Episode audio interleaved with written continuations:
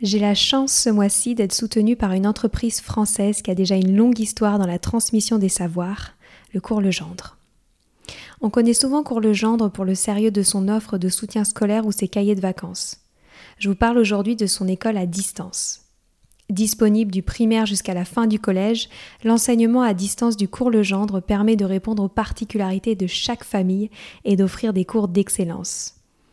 L'élève peut ainsi travailler à la maison avec des cours de la même qualité que ceux transmis en classe, avec en plus un suivi de l'enfant confié à un enseignant passionné pour chaque matière.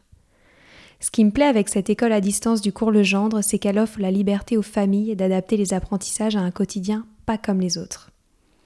Tout ça en assurant un parcours de réussite individualisé pour les élèves. Pour retrouver plus d'informations, rendez-vous sur leur site www.cours-legendre.fr. Une équipe est à votre disposition pour répondre à toutes vos questions.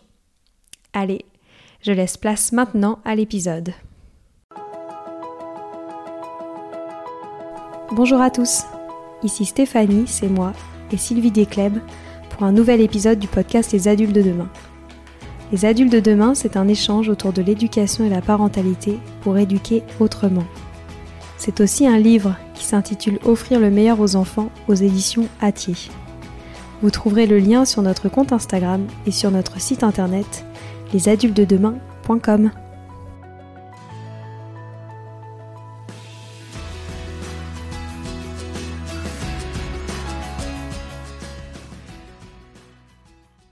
Voici la période des beaux jours arrivés et je me suis dit que vous seriez intéressé par des idées d'activités pour tous les âges, pour jouer et apprendre dehors.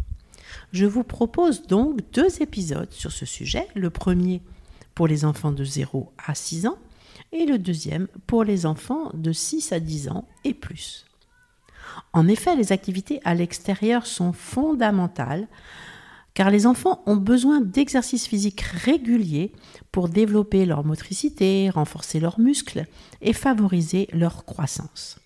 Ces activités favorisent également les interactions sociales, car c'est souvent l'occasion de rencontrer d'autres enfants et d'effectuer des activités ensemble, d'interagir, d'apprendre à partager, coopérer, résoudre des conflits, ce qui contribue à leur développement social et émotionnel. Ces activités permettent souvent d'explorer la nature, les plantes, les fleurs, les insectes et les animaux. Cela stimule ainsi leur curiosité et favorise leur émerveillement face à la biodiversité et les sensibilise à l'environnement. On sait tous aussi que passer du temps en extérieur permet de se détendre, de réduire le stress, d'améliorer leur humeur et de se reconnecter à la nature. Et bien sûr, les activités en plein air stimulent les sens. Les enfants peuvent toucher, sentir, entendre et voir des choses nouvelles et différentes par rapport à leur environnement intérieur habituel. Cela permet un meilleur développement sensoriel et les aide à mieux comprendre le monde qui les entoure. Commençons cet épisode par les plus petits entre 0 et 3 ans. Dès que le temps le permet, mettez le tout petit pieds nus en couche dehors afin qu'il puisse avoir la sensation de l'herbe, de la chaleur, du vent sur la peau, etc. Plus vous pouvez le laisser dehors, sous surveillance bien sûr, mieux c'est, car il peut ainsi écouter le chant des oiseaux, le bruit du vent dans les feuilles, etc. Tout cela va être excellent pour le développement de ses sens et souvent bien le distraire. Lorsque l'enfant est en capacité de marcher, il aime beaucoup les parcours sensoriels naturels. Vous prenez des bassines ou des bacs type trop fast chez Ikea que vous déposez sur le sol comme un parcours, de manière à ce que l'enfant puisse mettre ses pieds à l'intérieur et marcher tout au long de ce parcours. Dans ces bacs, vous pouvez déposer par exemple des pétales de fleurs, des cailloux, du sable, de l'eau, de l'herbe, des feuilles. En fonction du lieu où vous êtes, vous pouvez varier les éléments. Si vous êtes en bord de mer, des coquillages. Si vous êtes non loin d'une ferme, vous pouvez ajouter de la paille, du foin, des grains de blé, du maïs, du terreau. Si vous êtes près d'une forêt de pins, différents types de pommes de pin, de la mousse. Dans une jardinerie, vous pouvez trouver différents types de petits cailloux, des galets ou encore des billes d'argile, etc. Ce qui plaît toujours aux, aux, jeunes enfants, ce sont les activités avec de l'eau. Vous installez une grande bassine avec des récipients variés, des figurines de poissons, de dauphins, des petits moulins, des accessoires de dinette, des éponges, des cailloux, des coquillages, et vous laissez l'enfant libre de jouer comme il le désire. Vous pouvez y ajouter des glaçons, et ainsi l'enfant aura la sensation du froid. Et vous pouvez avoir préparé au préalable des glaçons très spéciaux, à l'intérieur desquels vous aurez emprisonné des petites figurines, comme un personnage Playmobil ou un animal, et l'enfant essaiera de le libérer. Et ainsi, vous pouvez créer des bacs sensoriels à base d'eau sur le thème de la plage, de l'océan, de la rivière, par exemple. Si vous ne craignez pas qu'ils se salissent, ils vont adorer faire ce que l'on appelle de la patouille dans la terre, avec de l'eau et différents objets, et même seulement avec les mains. Il y a toujours les classiques bulles de savon, et en fonction des âges, on peut faire plein d'activités avec ces bulles. Faire éclater les bulles avec le doigt, la main, la tête, faire éclater les bulles avec une cuillère en bois, attraper les bulles avec une assiette de carton, attraper les bulles avec un carré de feutrine. Maintenant, pour les enfants de 6 à 9 ans, même si certaines activités citées ci-dessus leur plaisent beaucoup aussi, comme tout ce qui est bac sensoriel. Vous pouvez leur faire ramasser des éléments naturels comme des feuilles, des pétales de fleurs, des cailloux, des brindilles ou encore des coquillages, des pommes de pin, et leur faire composer des chiffres ou des lettres. Je vous mettrai des fiches modèles à télécharger sur notre blog www.lesadultesdedemain.com. Enfiler des fleurs ou feuilles et se faire des bijoux floraux. Quoi de plus radieux que de se parer de jolis bijoux de la nature? Pour cela, proposez à votre enfant une grosse aiguille d'artisanat à bourron ou pour les plus âgés une aiguille plus fine en fonction des fleurs, à laquelle vous aurez accroché de la ficelle ou de la laine ou du fil avec l'aiguille plus fine. Les enfants peuvent alors enfiler toutes les feuilles et fleurs de leur choix. Pour des plus jeunes, proposez des rouleaux de papier toilette évidés et coupés en deux pour réaliser des manchettes florales. Sur le rouleau, vous collez des bandes de scotch double face afin que votre enfant puisse coller des pétales, des fleurs, des feuilles selon son envie. Il est toujours passionnant d'écouter et d'essayer d'identifier les bruits de la nature. Pour des enfants qui sont souvent submergés et stimulés par ce qu'ils voient et entendent, l'écoute des sons de la nature offre la possibilité d'entraîner la capacité auditive des enfants, d'augmenter leur concentration et d'améliorer leur patience. Vous pouvez, par exemple, choisir un endroit précis dans la nature où il y a des sons intéressants à découvrir et dans lequel vous pouvez vous détendre.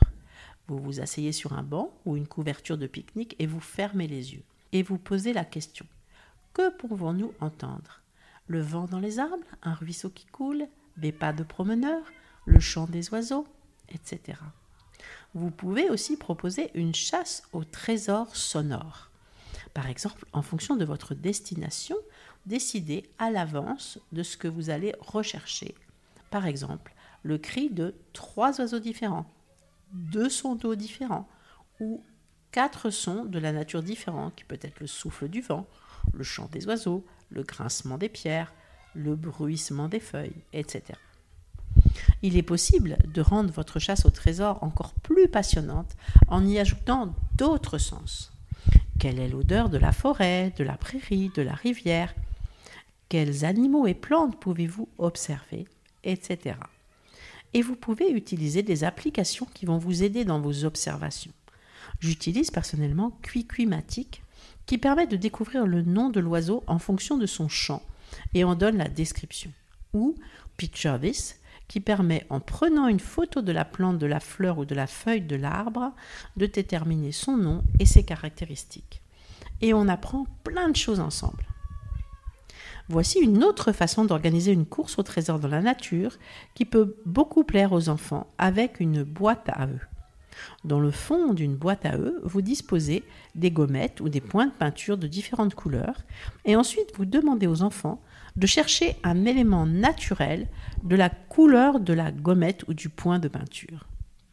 Vous pouvez complexifier en ajoutant un chiffre dans la gommette, donc trois objets verts, deux objets marrons, un objet rouge, etc. Ce qui est peut-être très amusant aussi, c'est de les emmener observer la nature avec des outils qui leur permettent de la voir sous un autre angle. Par exemple, en emportant une paire de jumelles, ou une loupe, ou même des boîtes loupes. L'enfant dépose une feuille ou un insecte dans sa boîte, l'observe, puis si c'est un insecte, le relâche bien sûr. Connaissez-vous la mud kitchen? Si on traduit littéralement, on dirait une cuisine debout. En fait, il s'agit d'un espace aménagé de briques et de brocs à l'extérieur. Dans cet endroit, les enfants peuvent manipuler, cuisiner avec des éléments de la nature, se créer un monde, mélanger la terre, les feuilles, etc. Cet ensemble est composé d'un évier, d'un plan de travail et de rangement pour toutes leurs petites affaires. Le but de ce lieu d'inspiration Reggio doit être fabriqué avec ce dont vous disposez. Le principe est de laisser cet endroit à disposition de votre enfant en y installant de vrais accessoires de cuisine. Des casseroles, des poêles, des ustensiles de cuisine, des plats, des pots, des boîtes, etc. Et l'enfant peut y cuisiner avec de la terre, des fleurs, des feuilles, des cailloux et tout ce qu'il trouve dans le jardin. Et vous pouvez le compléter au fur et à mesure en y ajoutant un arrosoir, parce que l'eau est fondamentale, une passoire, une louche, etc. Ce lieu est vraiment installé pour l'enfant et vous allez l'y laisser jouer librement, surtout sans intervenir. Il va ainsi développer son imagination, expérimenter, manipuler, explorer, etc. Cet espace a bien sûr un aspect symbolique, car l'enfant fera semblant de préparer la soupe, du café, un dessert. Personnellement, je me souviens, et c'est pourtant très vieux, avoir eu ce type d'endroit dans la maison de ma grand-mère à la campagne, et je me souviens encore de cette cuisine que je faisais avec la terre, l'eau, euh, les feuilles, et j'y passais des moments merveilleux. Pour décorer votre intérieur, vous pouvez demander à vos enfants de vous fabriquer un mobile naturel. Choisissez avec lui un joli morceau de bois sur lequel vous suspendez des petits morceaux de laine ou de ficelle. Ensuite, proposez à votre enfant de ramasser de jolis trésors de la nature que vous pourrez ainsi suspendre. Pour enrichir encore un peu votre création, vous pouvez ajouter de jolies perles, des grelots, etc. Bien sûr, si vous avez un jardin ou même sur un balcon ou dans l'appartement, vous pouvez leur proposer de faire des plantations et de jardiner. Un petit carré de radis par exemple, qui pousse très rapidement, et les enfants adorent les récolter, les préparer et les manger. Je vous ai souvent parlé dans ce podcast du land art, qui consiste à faire de l'art éphémère avec des éléments de la nature. Vous pouvez aussi leur proposer des créations naturelles. Donnez un thème de création à votre enfant et invitez-le à le réaliser. Par exemple, réalisons une fleur géante de printemps, réalisons une silhouette de princesse en fleurs, réalisons une maison de feuilles, réalisons des habitats pour les petits animaux de la forêt, etc. Encore une fois, cette activité est très intéressante pour développer la créativité et l'imaginaire de votre enfant. Vous réalisez d'abord les contours avec des cailloux, des branches ou des petits morceaux de bois, puis vous complétez la surface avec plein de jolies feuilles ou des fleurs et le tour est joué. Vous pouvez voir plusieurs photos de ces réalisations sur mon compte Instagram. Faites-leur réaliser de jolies empreintes avec des éléments de la nature. Vous les laissez choisir des feuilles, des écorces, de la mousse, des bocs diverses. Vous les ramassez, ils vont les tremper dans de la peinture et les déposer sur une feuille blanche. Et ainsi, ils auront réalisé de jolies empreintes de la nature. Vos enfants peuvent devenir de vrais tisserands de la nature à l'aide d'un cadre à tisser que vous réaliserez comme suit. On découpe des rectangles de carton qu'on encoche tous les centimètres en haut et en bas du carton. On fait ensuite passer de la ficelle dans ces encoches pour créer un cadre de tissage. Une fois le cadre fait, on enfile des tiges, des branches, des fleurs, des feuilles que l'on glisse entre les fils du cadre à tisser en alternant en dessus et en dessous de chaque ficelle. Cette activité est très intéressante pour la motricité fine et la notion de dessus-dessous. La couronne de fleurs est un classique hors du temps qui ravit les petits et les grands prestigieux que de devenir le roi ou la reine de la nature en tissant une jolie couronne pour se couronner. Pour cela, vous tressez avec votre enfant de fines branches pour réaliser la base de la couronne à la dimension de la tête de votre enfant. Enfin, il ne lui reste plus qu'à insérer dans chaque maillon de la tresse de jolies fleurs de son choix. Une belle activité est de réaliser des vitraux avec des pétales de fleurs et vous allez transformer vos vitres en un palais des mille et une fleurs. Pour cela, Invitez votre enfant à ramasser de jolies fleurs de son choix. Il les étale et les dispose comme il le désire dans une pochette à plastifier. Il passe la pochette dans la plastifieuse, restez bien à côté parce que c'est chaud, et il colle celle-ci sur vos vitres. Avec la lumière et les rayons du soleil, vous pourrez vous émerveiller des jolies couleurs et jeux de transparence qui s'offrent à vos yeux. Cette activité peut être réalisée à chaque saison pour permettre à votre enfant de comprendre les changements que la nature opère en fonction des saisons. Vous pouvez aussi emporter le son de la nature chez vous. Il y a plusieurs façons de combiner les expériences de la nature et celles du son. Demandez à votre enfant de collecter différents éléments qui produisent des sons intéressants lorsqu'on les cogne les uns contre les autres ou en tapant dessus comme un morceau de bois. Vous fabriquerez facilement des instruments musicaux à partir d'éléments naturels, par exemple des châtaignes, des glands ou autres noix, des cailloux, des bâtons de bois, des feuilles, des cônes de sapin. Vous pouvez laisser libre cours à son imagination et à la vôtre pour fabriquer les instruments suivants. Des castagnettes fabriquées à partir de deux, demi-coquilles de noix. Un xylophone fabriqué à partir de bâtons de différentes tailles attachés ensemble. Un hochet fabriqué à partir de cônes de sapin attachés à une branche. Voici pour ce premier épisode sur des activités à effectuer dehors pour les enfants de 0 à 6 ans. J'espère vous permettre ainsi de bien vous amuser en famille tout en apprenant à mieux connaître la nature et avoir envie de protéger toutes ces merveilles. J'espère aussi que les enseignants qui nous écoutent auront plein d'idées pour emmener leurs élèves dehors. Dans le prochain épisode, je vous donnerai aussi des idées d'activités à effectuer dehors, mais avec les enfants de 6 à 10 ans et plus.